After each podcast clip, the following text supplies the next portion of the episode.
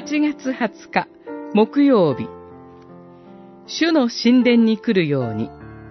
エレミア書35章。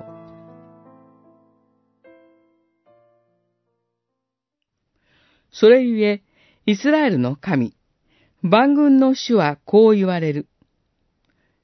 私は、ユダとエルサレムの全住民に対して予告した通り、あらゆる災いを送る。私が語ったのに彼らは聞かず。私が呼びかけたのに答えなかったからである。三十五章十七節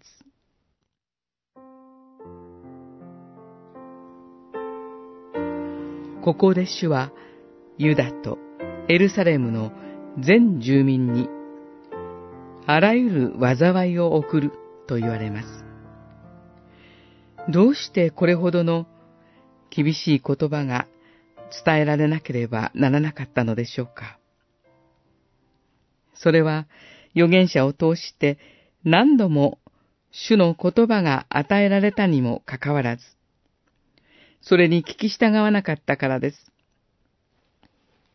それに対して、レカブ人のことが語られるのは、彼らには聞き従う、命令に従う姿勢がはっきりとしていたからです。彼らの場合、それは父祖の命令に従うことでしたが、19節にあるように、私の前に立って使える、その姿勢があったからです。主があえてレカブ人のこの姿勢を示したのは、愛する民を悔い改めに導くためです。その思いを、主は預言者を通して、具体的な状況を使って示されました。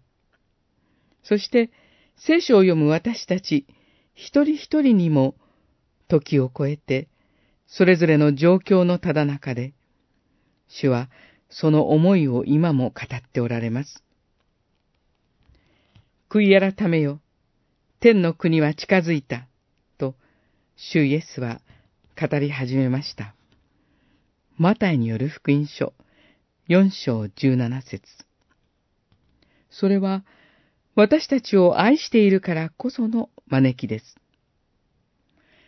悔い改めるようにと、今日も主イエスは語りかけています。